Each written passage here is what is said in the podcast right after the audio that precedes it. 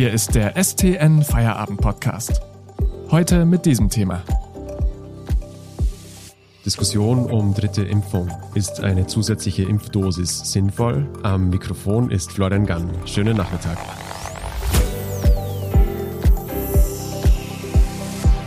Die Delta-Variante des Coronavirus dominiert längst auch in Deutschland und quer durch Europa steigen derzeit die Neuinfektionen an. Zudem werden immer wieder sogenannte Impfdurchbrüche bekannt, also Menschen, die sich trotz vollständiger Impfung infiziert haben. Nun hat der Pharmakonzern BioNTech Pfizer vorgeschlagen, im Kampf gegen die Delta-Variante auf eine dritte Impfdosis zu setzen. Um zu klären, wie sinnvoll das ist und was Expertinnen und Experten davon halten, habe ich mir unseren Wissenschaftsredakteur Werner Ludwig in die Leitung geholt. Werner, warum haben BioNTech und Pfizer denn vorgeschlagen, dass eine dritte Impfdosis verabreicht werden sollte? Ja, die Unternehmen argumentieren da unter anderem mit Daten aus Israel, und da wurde festgestellt, dass die Schutzwirkung des Impfstoffs jetzt von BioNTech Pfizer äh, gegenüber Infektionen und auch äh, symptomatischen Erkrankungen mit Corona, äh, dass die sechs Monate nach der zweiten Impfung äh, beginnt nachzulassen. Und äh, die berufen sich dabei auch auf Daten des israelischen Gesundheitsministeriums. Die haben festgestellt, dass zwei Dosen des Impfstoffs das Risiko einer Infektion mit der Delta-Variante äh, nur noch zu rund 64 Prozent verringern. Und bei der ursprünglichen Corona-Variante lag die Wirkung ja bei 95 Prozent. Ähm, ein kleiner Lichtblick ist noch, dass äh, schwere Krankheitsverläufe, die ja jetzt besonders belastend sind für das Gesundheitssystem und auch für die Patienten, dass man vor denen äh, immer noch recht gut geschützt ist. Also auch bei der Delta-Variante sind es noch deutlich über 90 Prozent Wirksamkeit. Ähm, ein weiteres Argument war noch von BioNTech und Pfizer, also warum die jetzt noch eine weitere Impfung vorschlagen.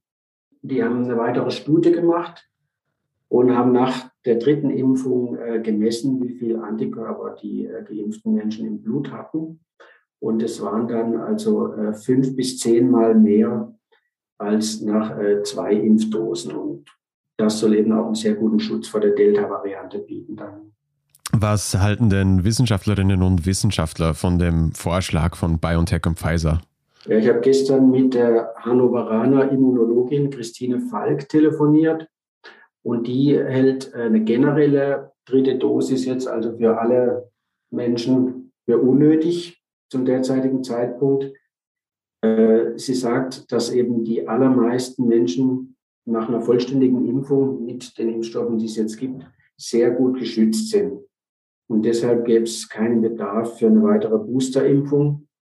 Und äh, sie verweist dann auch noch darauf, dass ja äh, viele noch nicht mal zum zweiten Mal geimpft sind. Also das muss man eigentlich zuerst mal erledigen.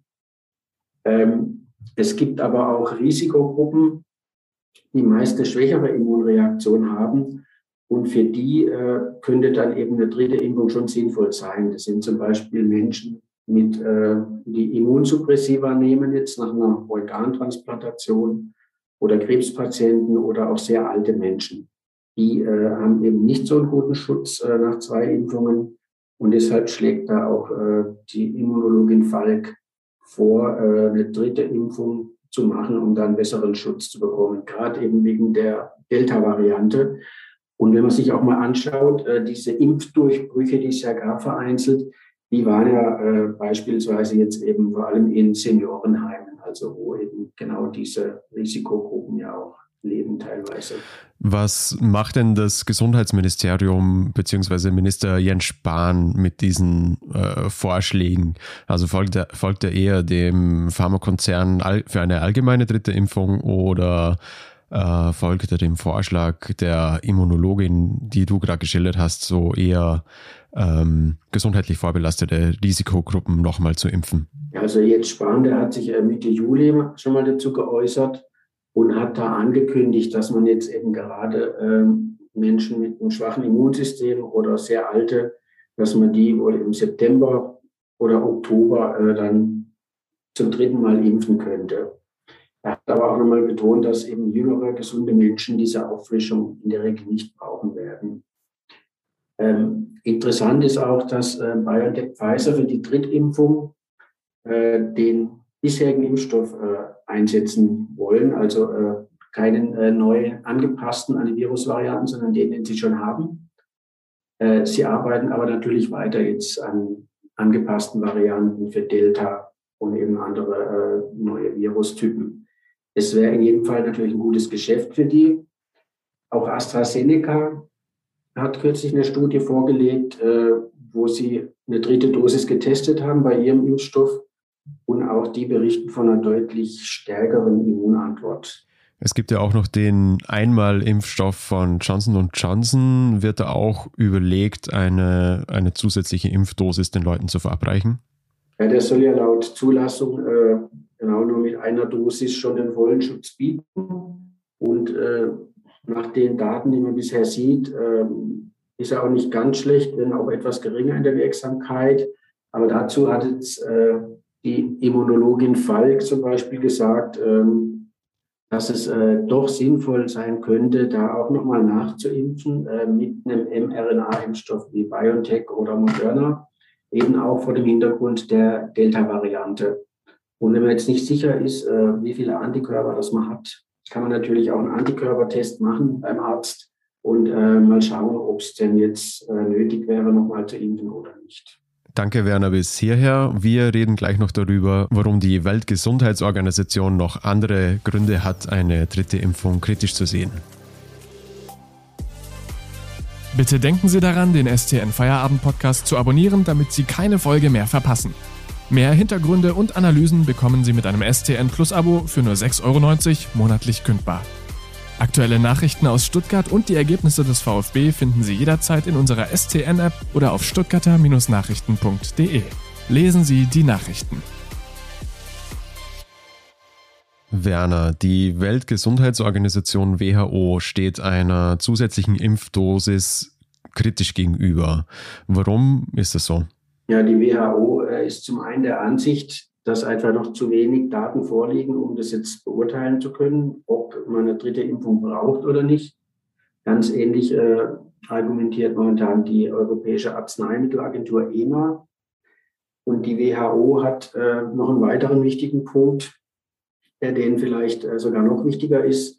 Die sagen nämlich, äh, dass diese weltweite Ungleichheit bei der Verteilung von Impfstoffen durch Auffrischungsimpfungen jetzt in den reicheren Ländern ja noch größer würde.